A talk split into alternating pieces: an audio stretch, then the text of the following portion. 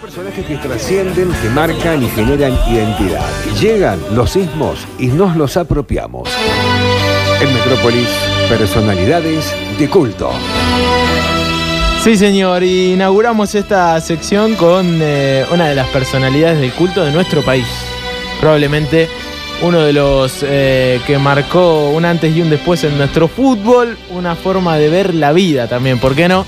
Hablamos de alguien que está cumpliendo hoy 83 años, 16 de marzo del 38 nació Carlos Salvador, el doctor Bilardo. Eh, brindamos con Gatorade. Desde el 25 de noviembre que esta canción se ha transformado en un arma de emoción masiva. Absolutamente. Qué fuerte lo que hicieron. Tremendo. Eh, lo cierto es que esta canción es Diego, es el Mundial 90, es Goicochea y es Carlos Salvador también. Es Bilardo y invitamos a, a hablar de este señor. Eh, no sé qué les pasa a ustedes con Bilardo. Yo soy más fan de Bilardo que del bilardismo. Yo también, me pasa exactamente lo mismo. Yo soy mucho más fan de- del señor, del El técnico. No, del técnico, de la persona, eh, del Claro, por eso, el personaje que creaba en torno a todo eso. Claro, claro. Sí, pero no del bilardista y de toda la, la idea esa de que solo importa el resultado, eh, to- la exageración del bilardismo, que por ahí puede pasar lo mismo con, eh, con el bielcismo. De que más vale que uno lo banca a Bielsa como técnico, pero el termo de Bielsa es bastante insoportable. Sí, sí, sí, absolutamente. Y sucede eso, ¿no? Eh, se genera el culto a la persona, a la personalidad y eh, se crea una, una forma no solamente de ver el fútbol, sino de ver la vida. Eh, ¿Cuántas veces ah, hemos escuchado gente que, que decía, yo no puedo perder ni a las bolitas, yo Claro. soy Vilareta? Viene mi sobrinito y le gano 6 a 0 y decís, ¿está bueno eso o no? Sí, o llegaste a una final salame. del mundo, llegó un, equipo que te gusta, la final de, un- de una competencia mundial, y, eh, y no te gusta y no le das valor a ese trayecto. Eso también es medio como una embolia. Y, sin embargo, eh, son esas contradicciones que uno le genera porque Sí. Bilardo es el encargado de decir de los segundos no se acuerda nadie. Claro. Eh, lo cierto es que para mí uno de los mejores técnicos de la historia de nuestro país, con un montón de, de anécdotas preciosas, con un montón de formas de, de ver el fútbol, con detalles. Bilardo es eh, la esencia del detalle dentro de- del fútbol, dentro del equipo. Eh, no sé qué se les viene a la mente de, de Carlos Salvador Bilardo si uno piensa en una anécdota, en un momento. Lauti, ¿a vos qué se te viene a la una mente? frase que, que me viene a la mente. A ver. Dijo que a, a los jugadores de la selección, antes de irse al mundial, les dijo: Muchachos, en la valija pongan un traje y una sábana. El traje lo vamos a usar, dice, si ganamos la copa y vamos al balcón de la Casa Rosada. A la sábana dice, si perdemos, nos tenemos que ir a vivir a Arabia. Eh, te- eh, tenía esas cosas y bueno, eso es de esos técnicos que también marcan al jugador. Eh, cada jugador que fue dirigido por Carlos Salvador Vilardo tiene una anécdota para, para contar y algo y una enseñanza también, un tipo que, que enseñaba. Para salir de la, de la típica anécdota ¿no? de mundial que ya conocemos todos, no sé qué se les viene a ustedes. Yo me acuerdo, por ejemplo, una que contó en Duro de Omar, de una vez que fue a Formosa y le regalaron un mono. Ah, es espectacular. Y se volvió con el mono en el avión. eh, como obviamente no lo dejaban eh, llevarlo en el avión, le puso como, no me acuerdo si un traje. Eh, lo cierto es que el mono, claro, en un momento con No un traje. Claro, Un poquito empezó de a, calor, ¿no? empezó a gritar el mono. Claro. En medio del avión. Ah, vale. Con una azafata, lo, lo ayudó la azafata, lo metían en un baño. Eh, y bueno, después contó que el mono se llamaba, si no me equivoco, se llamaba Tomás, se quedó en su casa, eh, que se llevaba muy mal con la hija porque la peleaba y que le robaba la ropa interior a la vecina. Eh, eso contó Carlos Salvador Dilardo en Duro de Omar. Eh, esas anécdotas que, que- que son increíbles, ¿no? La que contaban los jugadores de, de- del- de Italia 90 en el entretiempo Argentina-Brasil. Ah, Sí, sí. sí, sí. Los, los amarillos no son los nuestros. o, o algo así era. Y esa, siguen dando. pero no solamente No esa se el frase, mago lo amarillo. Claro. no solamente esa frase, sino que esa fue toda la charla técnica. Claro, todo en silencio. ese Toda la charla técnica de un equipo que después le ganó a Brasil y lo dejó afuera y que se había comido un baile en los primeros 45 minutos.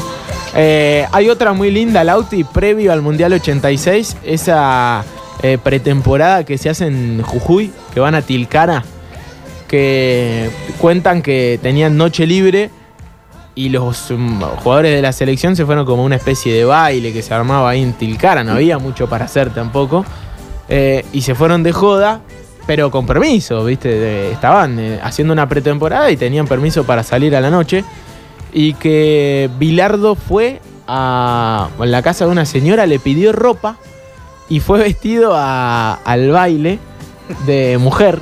Y en un momento cuentan los jugadores de la selección, Mundial 86 estamos hablando, previo al Mundial 86, que estaban dentro del baile y vieron entrar a un muchacho disfrazado de señora y era el técnico de la selección argentina haciendo eso. ¿No? Eh, increíble. ¿No era en el increíble. casamiento de Maradona que Bilardo mandaba, no sé si a Ruggeri o A algún, Ruggeri. algún defensor, a medir a un invitado para irse al lado? para a- pararse al lado de Careca. Claro, Careca era eh, compañero de Diego en el Napoli. Sí. Era el 9 de Brasil. Y lo mandó a Ruggeri a, a bailar. En realidad lo convencía a la señora. La convencía a la señora, a la mujer, la compañera de Ruggeri, a que vaya a, a bailar al lado de él, que se paren al lado para medirlos, Ah, claro. que él empiece a tantear las referencias físicas del 9 de Brasil. Hermoso. Ahí Yo escuché otra de cuando le tocó armar el Estudiantes del 82, que después fue campeón de todo. Eh, dice que le pidió mil dólares al presidente del club, eh, agarró otros mil que tenía él y se pagó un viaje a Inglaterra. Se fue a Sheffield a buscar a un tal Alejandro Sabela. Pa. Dice que lo convenció allá en Inglaterra de que vuelva a jugar a estudiantes, le hizo un precontrato, firmaron todo y cuando llegaron al aeropuerto le dijo, Sabela, préstame mil pesos que no tengo la moneda. Sabela, ¿no? Estoy muerto. Sí. Eh, nada, nada, increíble. Eh, Bilardo tiene, tiene mil anécdotas. Cada uno recuerda una a- eh, a- anécdota distinta de, de Carlos Salvador Bilardo, del ex Puede ser que cuando llegó Messi a la selección él no sabía quién era Messi, que dijo, ¿de qué lo pongo? No, porque él no lo tuvo a Messi. No lo eh, tuvo nunca. Bilardo Ah. no, Llegó. no lo tuvo. no. Ah. Bilardo sí fue parte del seleccionado argentino con Diego.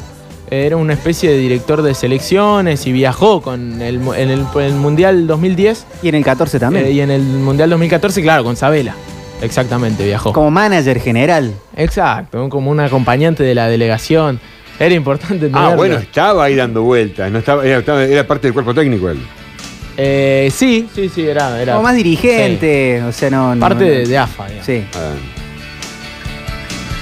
A mí la que más me, una de las que más me gusta de Bilardo es cómo él entra a defender a Goicochea. Oh. Esa es espectacular, esa historia. Que creo que está en algún lado que la cuenta Goico. A esa historia, si, si, si tenemos tiempo, bueno, ¿cómo somos? Estamos en el tiempo. Pero todo el mundo se acuerda, partido de eliminatoria al Mundial 94, de haber sido año 93, Argentina-Colombia. Colombia gana 5 a 0 en el Monumental. Sí. Tapa negra del gráfico. Exacto. Al otro día, en momentos en donde la prensa escrita, la, el- la- la prensa impresa, era algo que te marcaba la agenda del todo. Tener tapa negra del gráfico era algo histórico, nunca visto. Y mm, pasa eso, y también contexto de, también del público, la propia hinchada cantaba el ole Sí. en- a- a- ante los toques de los colombianos en contra de la propia selección. O sea, Tremendo. algo insólito. Hace Eh, un baile. un parte, un baile alevoso. Hace Neustadt un programa de haber sido Tiempo Nuevo y están eh, San Filipo, Está el nene San Filipo. Está Gatti. Está el loco Gatti también. eh, Sí. Como arquero encima. Que uno dice, bueno, un arquero lo va a salir a defender. y en la previa de la charla hablan, eh, Neustadt le pregunta a Gatti y Gatti habla diciendo No, que había mata. disfrutado del partido. Lo mata, lo mata, lo mata. Que era de la belleza del fútbol, a mí me gustó. Como siempre Gatti queriendo ser como un contra. Llamar la atención. Hoy lo hace en el, en el chiringuito. Claro. Ha encontrado su nicho En España, ¿no? después del fútbol en España. Y, y San Filipo también mandándose la parte. Y después lo tienen a Boicochea de invitado en, en ese lugar. Y San Filipo gastándolo en vivo. Hay un economista al lado que también lo gasta, que no se ve tanto. eh, y, y está el enfrentamiento con San Filipo, en donde se lo ve a, a Goico cerrando el puño, como diciendo, ahí está, mira. Gracias por venir, ¿eh? No le digo yo que los cinco por nada. No. Ese es eh, Neustadt. Ya, ya, ya de- de- Yo, sin del que vamos. se enoje el amigo Goicochea, del cual le he hablado siempre bien, Ese es San Filipo. tengo que decirle que para este, estar concentrado, no hay que estar en una concentración, sino hay que estar concentrado en el partido. Ellos siempre le amagaron a usted y usted se comió todos los amagos, pibe, en este partido. Usted tiene que mirar ese tape y ver todas las equivocaciones que tuvo en este partido. Y está la esposa de Goico presente. Y verá que no estoy equivocado. Haciendo cara detrás de cámara. Gracias, doctor. Y en un momento entre. Goicoechea. ¿Quién es? ¿Quién es para dar consejo Goicoechea? Que no estaba invitado. Que vos no fuiste. Gracias a, todos los amagues que se ha comido este muchacho, eh, este, que fue tremendo.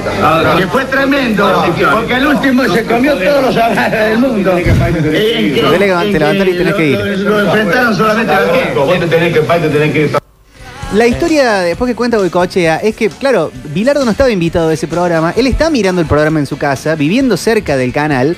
Agarra el auto, creo que llega con el auto fundido a la puerta Sí, del casi canal se le funde el auto, es cierto. y se baja a rescatarlo, él no siendo el técnico de la selección. Era Basile. ya de Basile.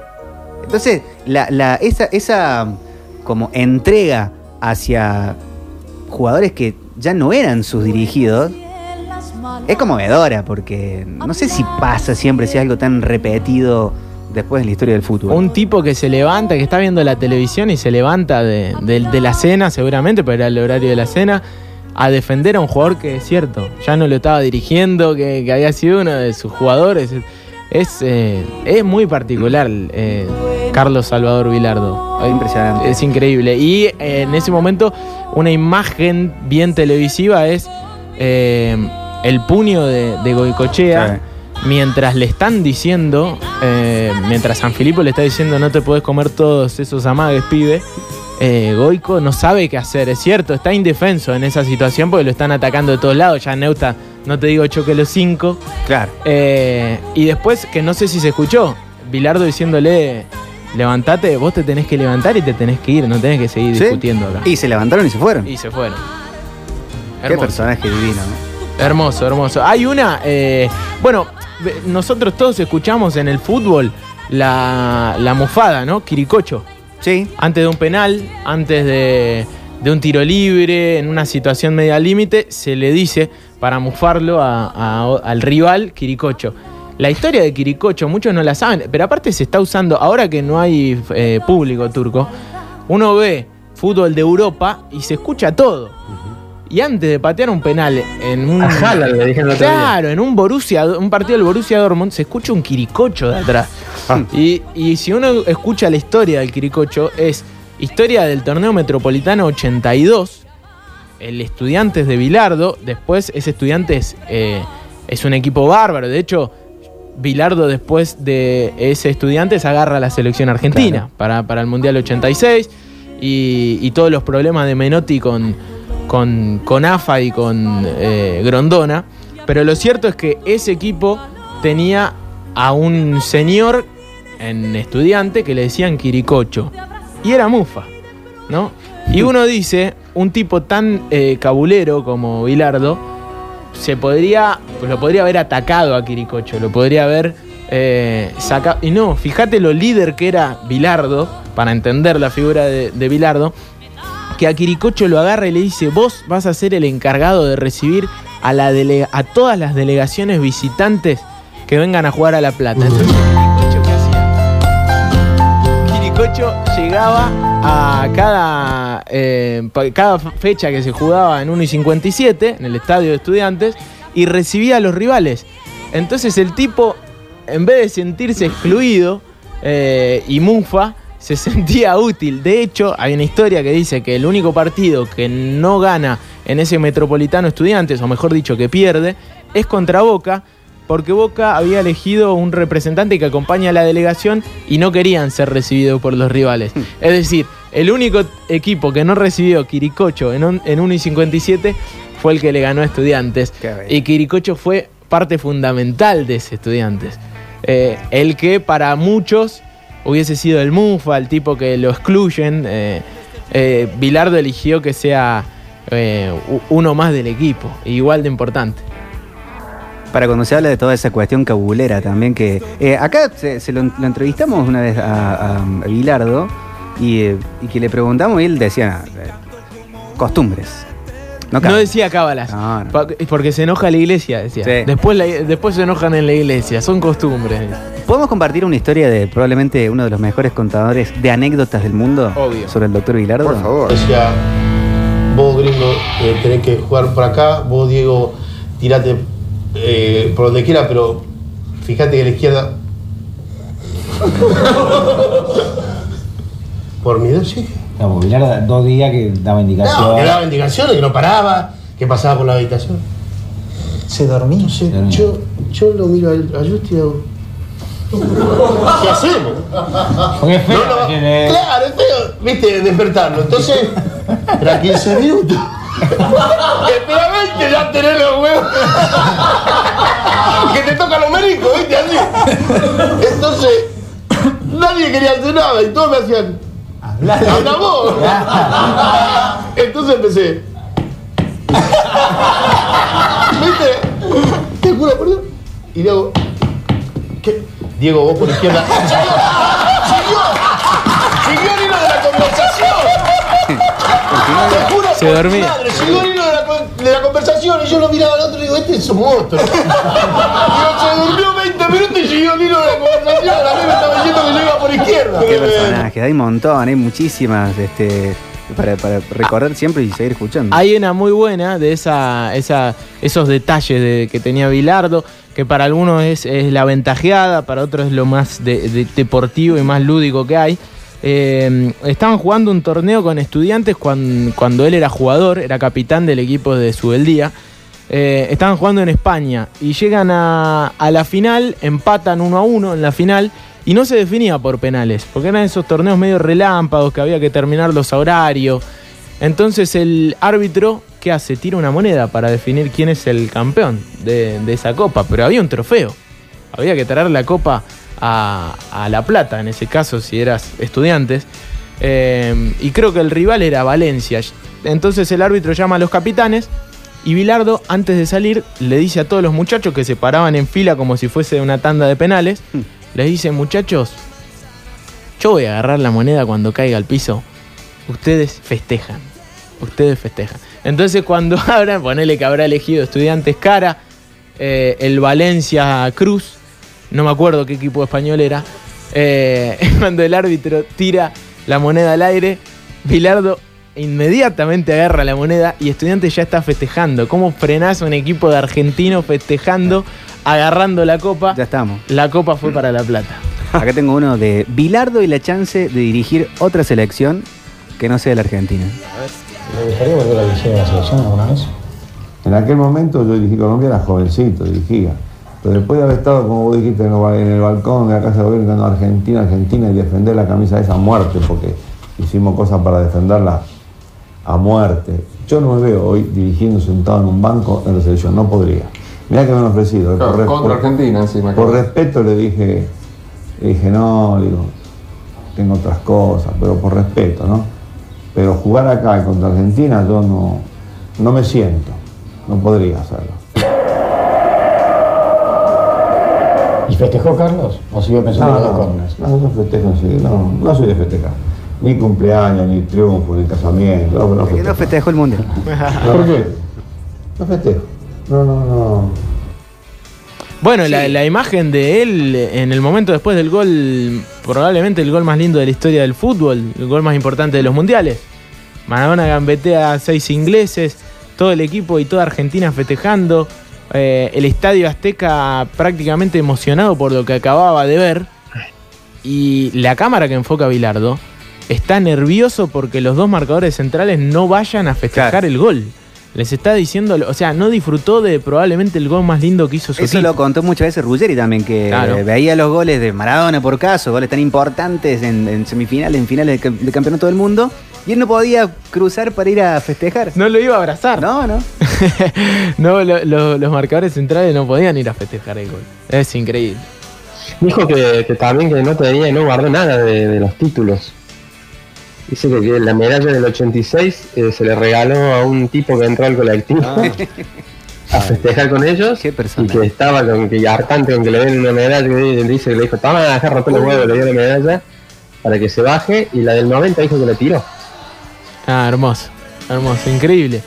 Personaje, por eso el culto también, por eso el culto a Sí. una personalidad como, como Bilardo, que, que es tan fuerte que solo hablar de él y le- de las anécdotas de Carlos Salvador Bilardo es para 10 pelis, para una serie de Netflix. eh, y después se genera toda la identidad que la conocemos como bilardismo y que involucra a un montón de gente de, de- de- de la Argentina y del fútbol Es argentino. una forma también de entender las cosas. Absolutamente. La, la- la enfermedad, ¿no? De que, de que tenía que. Dice que también les hacía practicar, practicar el himno. Ah, esa no la conozco. Sí, dice que el himno, de, de- en declaraciones, dice, el himno hay que practicarlo también. Dice, nosotros lo practicábamos cinco veces antes de cada partido, porque dice, en ese momento el jugador le pasa toda la vida por la cabeza, entonces hay que practicarlo, dice. Hermoso. Qué lindo. Increíble. Increíble. Bilardo, bueno, que, que tenía esas cosas. Eh, el Tata Brown era eh, jugador libre en Deportivo Español, eh, unos meses antes del Mundial 86. Obviamente había sido parte de ese estudiantes del 82, 83, que, que era su equipo. Pero al momento del Mundial era un futbolista que está libre. ¿Ustedes se imaginan hoy un futbolista libre en Deportivo Español yendo a jugar un Mundial? No. Y sin embargo fue eh, autor de uno de los goles de la final del mundo, el Tata Brown. Fue uno de los jugadores más importantes de- del Mundial y saga central con Ruggeri. Esas cosas era Bilardo. Un soldado era. Claro, era- Soldado, tremendo. sí. Absolutamente. Y así absolutamente. quedaron esos grupos que al día de hoy siguen siendo los, los- eh, entre ellos se refieren como los chicos del mundial, este pibe, este pibe, este pibe, que bueno, esa, esa relación continuó por tener líderes de la talla de Bilardo, de la talla de Diego en, al- ese momento. En algún momento eh, él fue absolutamente un eh, enemigo del grupo Clarín. Y él Eh, lo, claro. lo cuenta. Ah, eh, de hecho, esa pe- pelea de la que hablábamos ayer, del payaso mediático, de, de la ideología menotista o la bajada de línea menotista que existía por parte del grupo de deportes de, de Clarín, que lo lideraba en ese caso Horacio Pagani, eh, en algún momento, qué sé yo, Mariano Hamilton lo terminó confesando. Nosotros, dice, íbamos a hacer, qué sé yo, colegiales Fénix y bajábamos línea menotista eh, en, en- en Grupo Clarín y en el gráfico. Eh, eso existía en- y era una guerra que tenían contra, contra Bilardo y aparte una selección que llega a los tumbos. Termina clasificando de milagro en ese partido frente a Perú eh, para después ganar, ganar el Mundial. Eh, la verdad que, bueno, era, era eso, ¿no? De recordar a, Muy bueno. y hacer un culto a, a la personalidad de Carlos Salvador Vilardo, un culto que ya existe y que está bueno siempre recordar con muchos personajes de Argentina ¿no? Y del mundo, seguramente que vamos a seguir haciendo esta sección. Hoy, en este caso, homenaje a mm, el doctor, brindamos con Gatorade porque 16 de marzo del 38 nacía hoy eh, Carlos Salvador Vilardo que cumple 83 años de vida.